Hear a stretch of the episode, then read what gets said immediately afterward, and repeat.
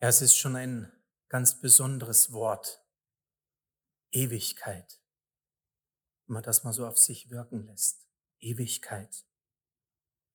Außer Raum und Zeit. Und doch versuchen wir Menschen es ja immer irgendwie zu fassen oder einzugrenzen. Ähm, wir sagen zum Beispiel, es dauert ja ewig, bis das Essen fertig ist. Ja, und so nimmt man so einen Begriff, der eigentlich so eine Kraft hat und so etwas alles Überwindendes und Überstehendes, um es irgendwie menschlich fassbar zu machen. Kinder sind meisterhaft drin, denn Kinder möchten gerne die Zeit anhalten. Ähm, ich habe vorhin so gedacht, euer Emil, der wird euch bestimmt manchmal bei der Autofahrt fragen, wann sind wir da? Wann sind wir da? Wann sind wir da? Sind wir endlich da? Es dauert ja ewig. Mir sagt man nach, dass ich als kleiner Junge gerne sehr dominant war und habe meinem Opa gesagt, wo es lang geht. Und einmal habe ich wohl mit ihm Ball gespielt und musste mal weg, vielleicht auf Toilette, ich weiß es nicht. Und dann soll ich zu ihm gesagt haben, Opa, du bleibst hier stehen, bis du stirbst. Genau, ihr hört, ihr hört das mit dem Sterben, ihr hört das falsch. Eigentlich sagt so ein Kind, ich will die Zeit anhalten. Ich will jetzt die Zeit anhalten, dass sich nichts verändert. Das ist eigentlich die Aussage dahinter. Na klar, Kinder wollen die Kontrolle haben über die Situation, aber sie wollen auch, dass es nicht aufhört. Eltern kennen das abends, wenn es darum geht, ins Bett zu gehen, dass es nicht aufhört. Wenn wir älter werden, erwachsen werden, lernen wir, dass das Leben auch ein Kreislauf ist. Das ist eben nicht alles so linear. Und wenn wir schon etliche Vollmonde und Jahreswechsel erlebt haben, dann wissen wir, dass nach dem Frühling wieder ein Frühling kommt. Und auch jetzt, wenn wir stöhnen über die kalte Jahreszeit, dass der Frühling eigentlich wieder vor der Tür steht, nach dem Winter. Und das macht uns vielleicht ein Stück gelassener, dass wir merken, Dinge kehren wieder. Die sind nicht immer so endgültig. Wir können uns heute freuen über einen Urlaub, aber wir wissen, es kommt wieder einer. Nicht wie die Jugendlichen, die sich dann verabschieden, als ob sie sterben müssten, wenn sie ihre Freundinnen ähm, im Ferienlager verabschieden. Es kommt wieder. Und doch haben wir auch als Erwachsene Augenblicke, wo wir merken, die haben so was Einmaliges, die kommen so nicht wieder und nicht so schnell wieder. Ich erinnere mich als junger Kerl, als wir mal mit dem Fahrrad ans Nordkap gefahren sind und wir haben uns so gefreut auf diesen Sonnenaufgang.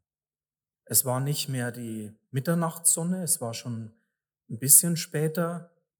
Es war also so, dass etwa gegen Mitternacht die Sonne unterging und so halb zwei wieder aufging. Aber ihr müsst euch ja vorstellen, man guckt aufs offene Meer. Das heißt, die Sonne geht hier unter und hier wieder auf. Nicht wie bei uns, dass die hier untergeht und hier aufgeht. Und das waren so Augenblicke, weil es hatte geregnet, die, der Himmel war wolkenverhangen, eigentlich hatten wir fast keine Chance, die Sonne zu sehen. Und dann so nach Mitternacht hat der Himmel aufgerissen. Und dann haben wir das erlebt, diesen Moment, als die Sonne aufging so halb zwei, zwei. Und das ist ein Moment, dann stehst du da mit deiner Kamera und versuchst das festzuhalten, aber wenn du nur anfängst, das festzuhalten, ist es eigentlich schon vorbei. Und dieser Moment, der war vor 30 Jahren. Ich weiß, der kommt so nicht wieder. Dieser Sonnenaufgang, der hatte was Einmaliges. Also es ist in der Tat so, dass das Leben uns manchmal auch ein Stück zerrinnt und wir es eben nicht festhalten können. In den letzten Wochen, Frank hat es schon gesagt, haben wir uns beschäftigt mit dem Vater unser. Dieses Gebet, das wir als Christen immer wieder und immer wieder beten, die Kirchen beten es seit 2000 Jahren. Und ich habe gelernt in den letzten Wochen, dass Jesus ganz neu unseren Blick auf den Vater lenken will auf diesen ewigen Gott. Wir haben gehört, dein Name werde geheiligt, dein Reich komme, dein Wille geschehe. Also es geht um Gott, es geht um den Vater. Und dadurch hat auch dieses Gebet etwas Zeitloses. Wir lernen, auf etwas Größeres zu schauen, auf etwas, das Raum und Zeit übersteht. Es ist Gott selbst. Und heute schließen wir diese Predigt- oder Themenreihe zum Vater unser ab mit diesem Anhang, der in den ganz alten Handschriften vom Neuen Testament gar nicht vorkommt. Wahrscheinlich hat man ihn etwas später dazugefügt. Aber es ist dieser wunderbare Abschluss des Vaterunsers. Dein ist das Reich und die Kraft und die Herrlichkeit in Ewigkeit. Amen. Ich liebe diesen, diesen letzten Vers. Es ist wie ein Schlussbekenntnis. Dein ist das Reich, dir gehört das Reich. Wir haben vorhin in dem alten Kirchenlied in der ersten Strophe gesungen, wir wissen dich auf deinem Thron. Jesus, wir wissen dich auf deinem Thron. Ist übrigens interessant, die katholische Kirche kennt das Wort Ewigkeitssonntag nicht. Die feiern heute das Christkönigsfest. Aber auch das ist eine Komponente. Wir wissen dich auf deinem Thron. Dein ist das Reich. Christus ist König. Es ist also ein Schlussbekenntnis im Vater unser, das wir heute hören, aber kein Schlusspunkt, kein Endpunkt, sondern eher wie so ein Ausblick in die Ewigkeit. Den Himmel zu öffnen über das Irdische und über das Vergängliche hinaus. Und Frank hat uns das ja vorhin schon so bildlich verdeutlicht mit diesem Blick in die Galaxien, von Ewigkeit zu Ewigkeit. Wir können es gar nicht fassen. Und weil wir einen ewigen Gott haben, wir, die wir vergehen, die wir vergänglich sind, aber einen ewigen Gott haben, hat es auch eine Auswirkung auf unser Leben. Wir sind eben nicht nur wie der Staub, der vergeht, sondern wir sind von Gott, von unserem Schöpfer in dieses Leben hineingerufen. Und deswegen möchte ich gerne mit euch heute reden oder nachdenken über ein Leben mit Blick auf die Ewigkeit. Ein Leben mit Blick auf die Ewigkeit.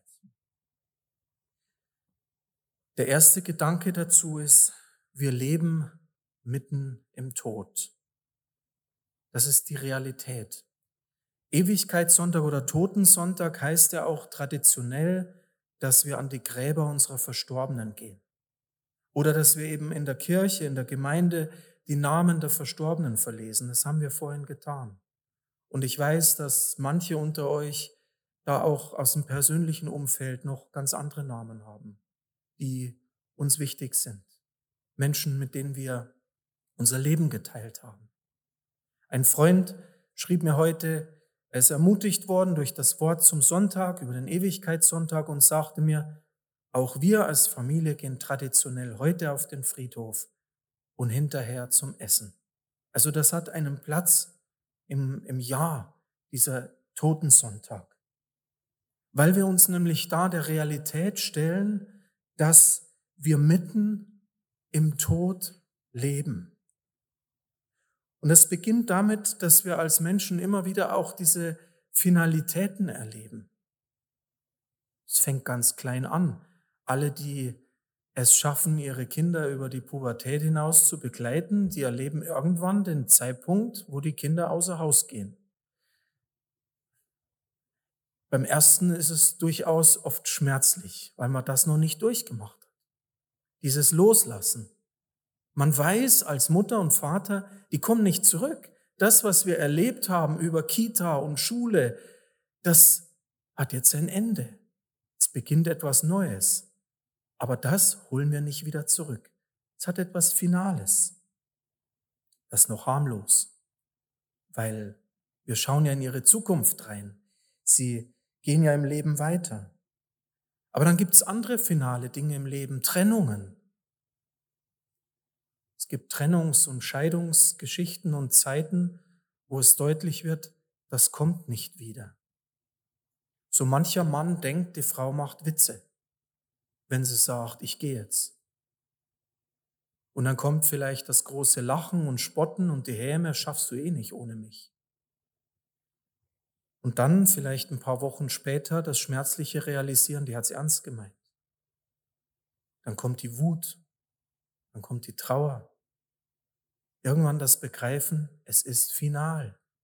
Es kommt nicht mehr zurück. Und dann schließlich gibt es das, was mit dem Alter einhergeht. Unsere älteren Geschwister, die kennen das Gefühl vom Älterwerden und Ältersein, wo es noch viel spürbarer wird, dass das Leben sich auch dem Ende zuneigt. Zu wissen, einmal kommt auch der Tod. Das heißt, wir sind in unserem Leben immer wieder mit Endlichkeit konfrontiert. Und zuletzt eben an den Gräbern, mitten in unserem Leben, dass wir spüren, wir sind vom Tod umfangen. Der Tod gehört dazu. Unsere Gesellschaft hat es lange tabuisiert. Wir entwickeln langsam wieder ein natürlicheres, natürlicheren Umgang mit Tod und Sterben. Aber lange haben wir es ausgegrenzt. In unseren Krankenhäusern hatte der Tod keinen Platz mehr.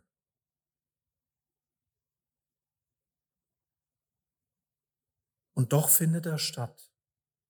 Frank hat vorhin erinnert an die Königskinder, an diese tolle Möglichkeit, dass hier Mutter, Mütter und Väter mit ihren Kleinkindern sind. Und trotzdem erlebe ich da in diesem Alltag Geschichten, die ich eigentlich gar nicht hören will. Es sagte eine Mutter vor kurzem, wir hatten schon mehrere Kinder, aber wir haben sie verloren als ich gefragt habe, ob die Kleine noch Geschwister hat. Und ich merke, dass eine Familie, die ist jung, die haben eigentlich noch keinen, keinen Platz für das Sterben und trotzdem mussten sie schon Kinder loslassen und beklagen und betrauern. Oder ich erlebe es in der Notfallseelsorge immer wieder, wie wir auch im Alltag vom Tod bedroht sind. Auch letzte Woche. Da müssen wir mit der Polizei an einer Haustür klingeln und einer Ehefrau mitteilen, dass ihr Mann nicht mehr nach Hause kommt. Der Unfall.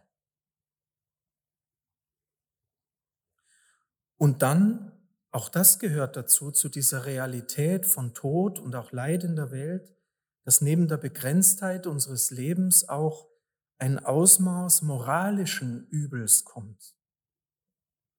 In der Bibel wird das als die Tatsache der Sünde beschrieben, dass wir Menschen es schaffen, einander Leid zuzufügen, dass wir, obwohl wir das Kostbarste, was wir haben, unsere Kinder anvertraut bekommen, dass es nicht selten vorkommt, dass diese kleinen Kinder missbraucht werden.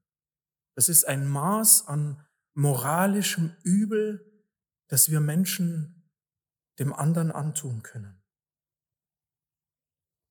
Auch das ist leider oft tabuisiert. Und als Gemeinde, als Kirchen können wir uns dem auch nicht entziehen. Wir haben uns oft schuldig gemacht dadurch, dass wir weggeschaut haben. Auch das gehört dazu, zu der Begrenztheit des Lebens. Und deshalb dürfen wir als Christen die Augen nicht verschließen. Jesus sagt, weint mit den Weinenden.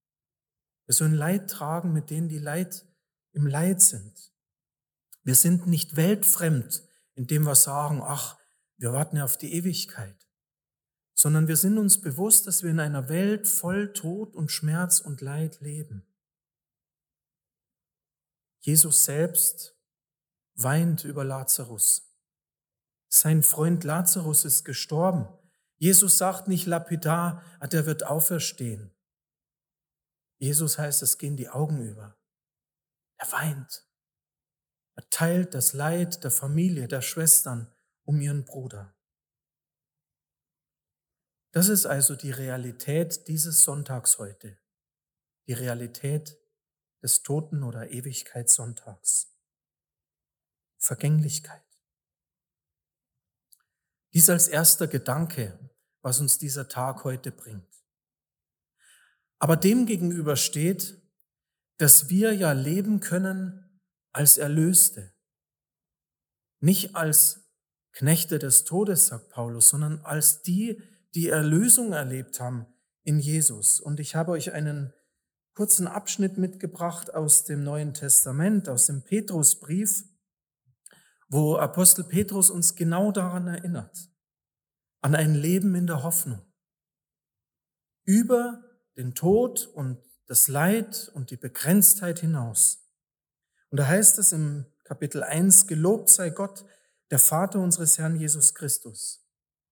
In seiner großen Barmherzigkeit hat er uns neu geboren, denn er hat uns eine lebendige Hoffnung geschenkt, weil Jesus Christus von den Toten auferstanden ist.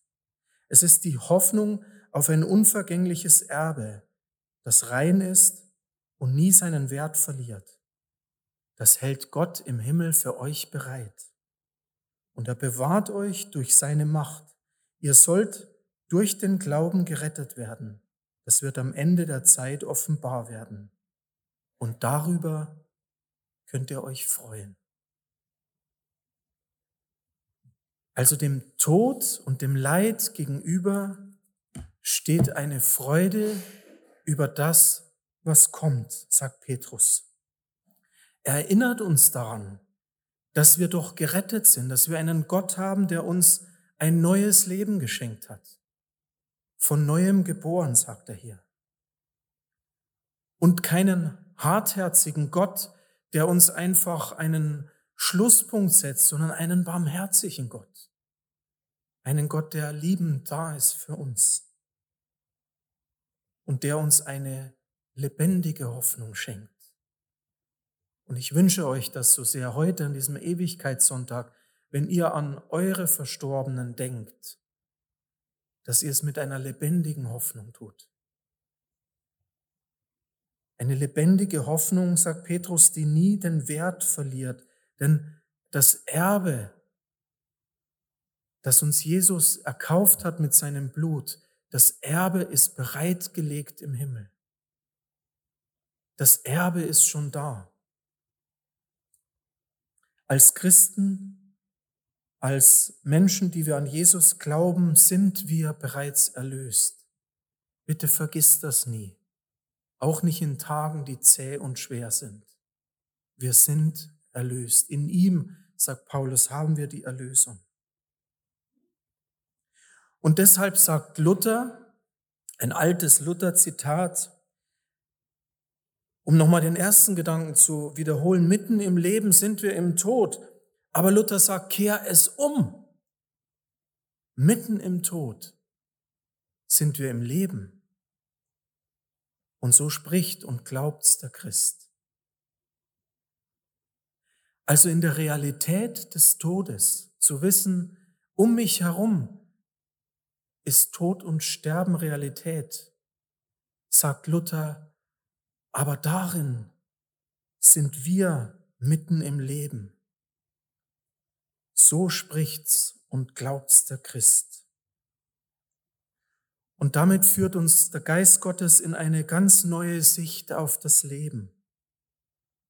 Diese lebendige Hoffnung, die lässt uns etwas finden, was der Mensch, der diese Hoffnung nicht hat, nicht kennt, nämlich Freude.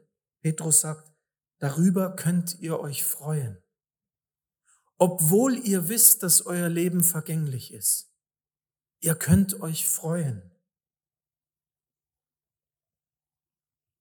Wenn der Mensch in seiner Begrenztheit Jesus als Retter erfährt, fängt er an, Gott ein tiefes Vertrauen entgegenzubringen. Ich durfte in den letzten Wochen eine junge Frau kennenlernen, die seit über zehn Jahren von Krankheit geplagt ist. Denk mal, ein junger Mensch, der eigentlich total im Saft stehen sollte. Schule abschließen, Ausbildung machen, ist seit zwölf Jahren in einer chronischen Krankheit, die ihn immer wieder lähmt. Wie so ein Knüppel zwischen die Beine. Das Schulabschluss hatte ein Jahr länger gedauert, weil dazwischen der totale gesundheitliche Absturz kam. Dann kam die Ausbildung, kam Corona, kam Erkrankung wieder. Und dieser Mensch, dieser junge Mensch, musste die Ausbildung abbrechen und sitzt nun seit über einem Jahr zu Hause.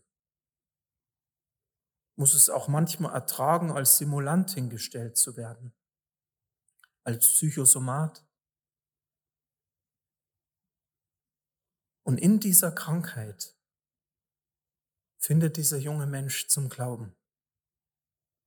Und sie sagt mir, ich habe es erlebt, dass ich die Welt auf einmal mit anderen Augen sehen kann. Mitten in der Begrenztheit hat sie verstanden, dass es etwas gibt, was sie bisher in ihrem Leben nicht gefunden hatte. Sie hat Jesus gefunden. Nicht in der Kirche, zu Hause, in der Krankheit. Sie hat das Neue Testament in die Hand genommen und hat es gelesen. Ich habe tatsächlich im Laufe der Jahre Gemeindechristen getroffen, die haben die Bibel noch nie gelesen. Die begnügen sich damit, immer einzelne Verse zu hören. Diese junge Frau hat das Neue Testament hintereinander weggelesen. Aus einer Neugier auf das Leben. Und sie hat darin einen neuen Blick auf das Leben und auf die Welt gefunden. Eine neue Sicht auf das Leben hat sie mir erzählt. Dein ist das Reich und die Kraft. Wenn wir das begreifen, dann können wir an Gott abgeben. Dann können wir ihm zutrauen, auch in der eigenen Begrenztheit. Deshalb ist es auf der einen Seite legitim, dass wir für Heilung beten, dass wir Gott bitten, dass er Situationen verändert, brauchen uns nicht damit abzufinden. Dein ist das Reich und die Kraft. Aber gleichzeitig, dass wir auch in einem neuen Blick durch diese Zeiten hindurchgehen.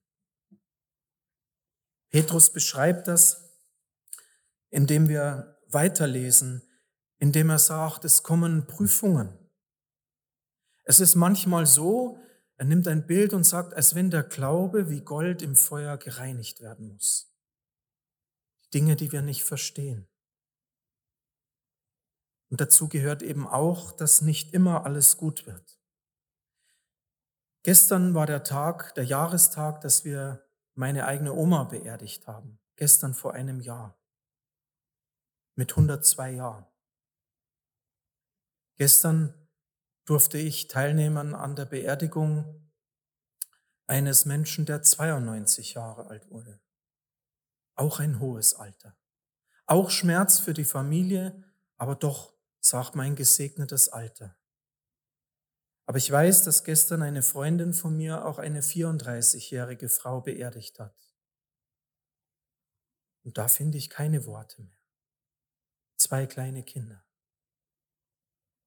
Für die 102 Jahre und die 92 Jahre finde ich eher Trost. Aber die 34 Jahre. Und deshalb hebt Petrus unseren Blick höher hinaus über unsere persönlichen Erfahrungen und sagt auf Hoffnung hin. Unser Glaube lebt auf Hoffnung hin. Bei 102, bei 92, und bei 34 Jahren.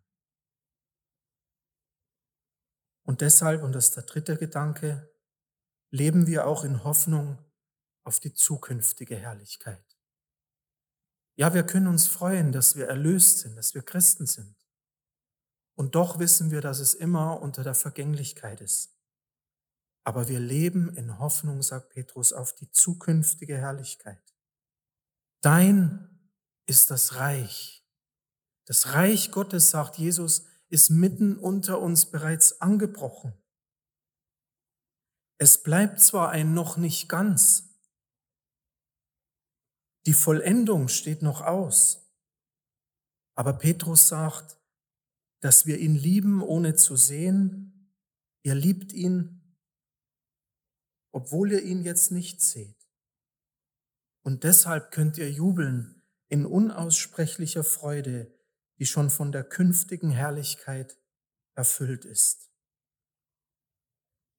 Ihr Lieben, in dieser Begrenztheit unseres Lebens und gleichzeitig in dieser Hoffnung auf die künftige Herrlichkeit entsteht eine neue Freiheit.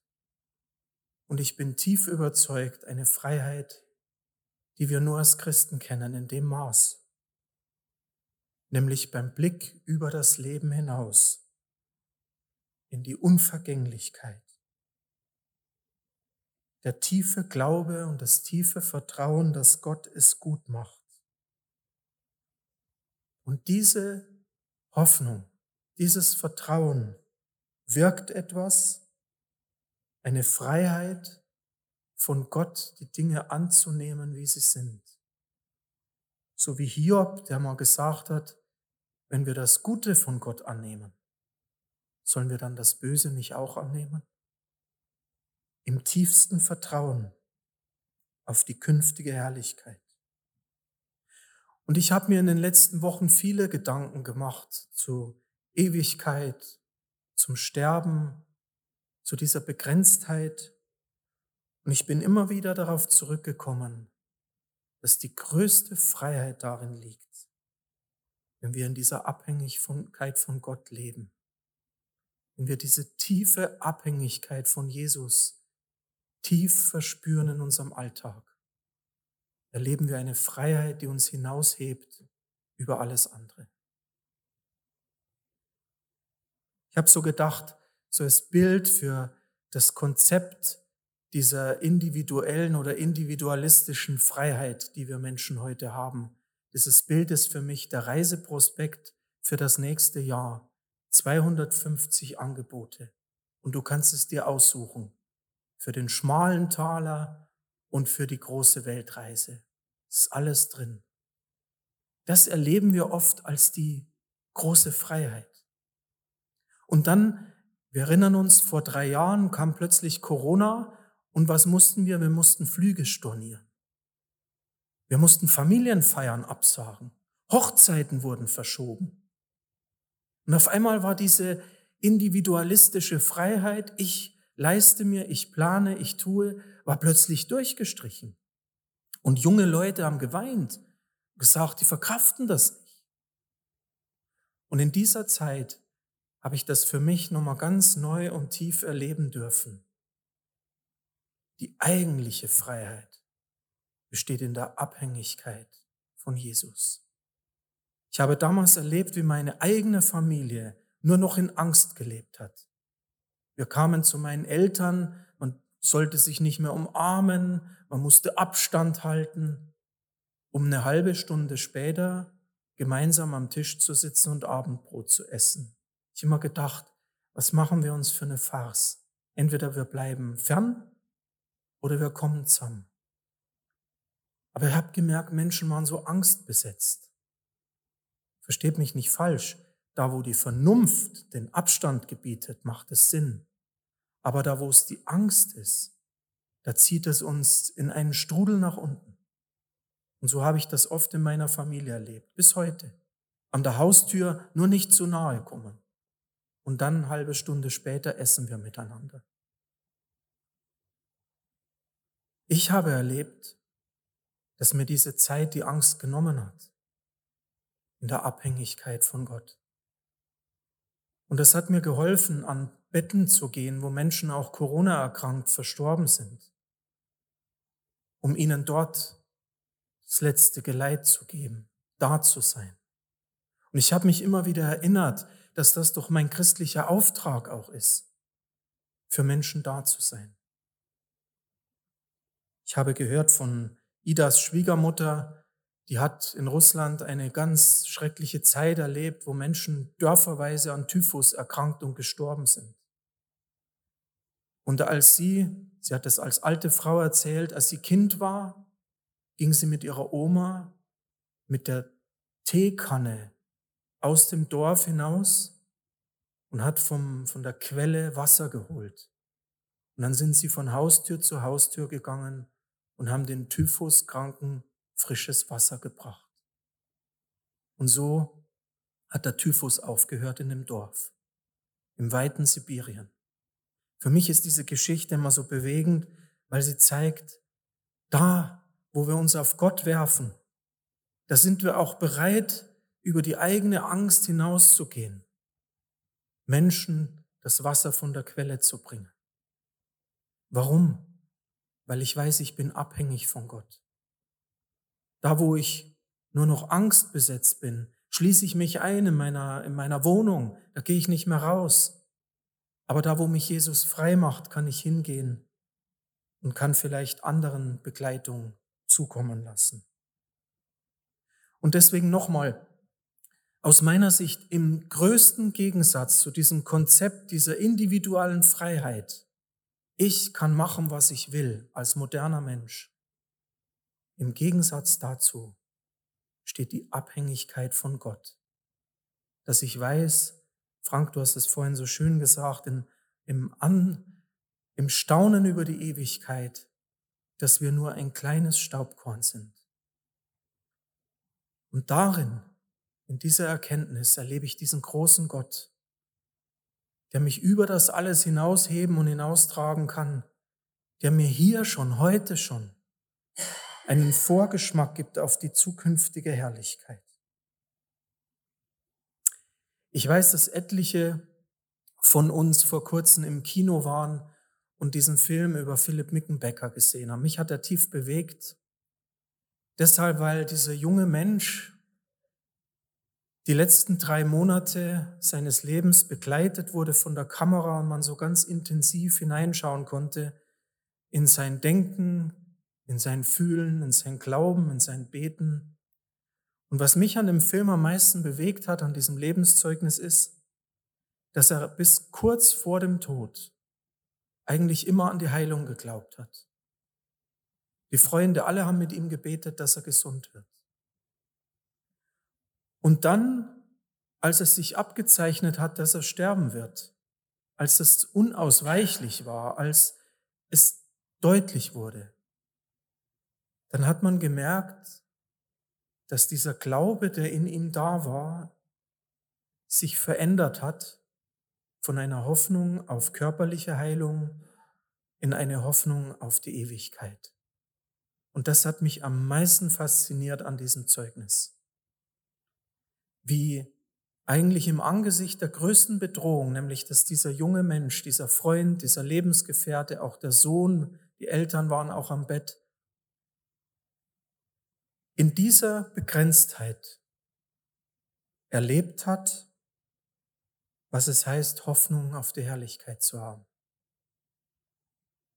Und die ganzen Freunde und die Eltern haben ihn begleitet im Sterben, ist in ihrem Kreis gestorben.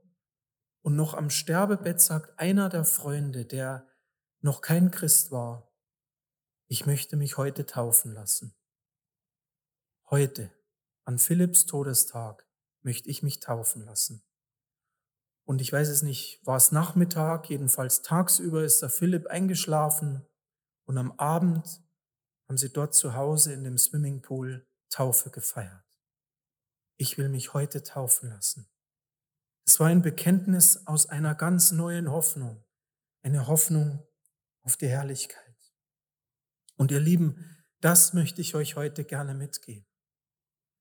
An diesem Tag, wo der Tod und das Sterben so real ist, wo wir an den Gräbern stehen, wo wir an unsere Verstorbenen gedenken, wo wir merken, auch mit uns wird es einmal zu Ende gehen. An diesem Tag zu begreifen, wir sind schon Erlöste. Wir haben Jesus und in ihm haben wir das Leben. Und dann zu verstehen, und darüber hinaus haben wir eine Hoffnung auf die Herrlichkeit, die uns niemand nehmen kann. Paulus sagt in 1. Korinther 15, die Toten werden zu unvergänglichem Leben erweckt. Was vergänglich ist, wird sich in Unvergänglichkeit kleiden und was sterblich ist, in, Unver in Unsterblichkeit kleiden. Der Tod ist besiegt. Dein ist das Reich und die Kraft und die Herrlichkeit in Ewigkeit. Amen.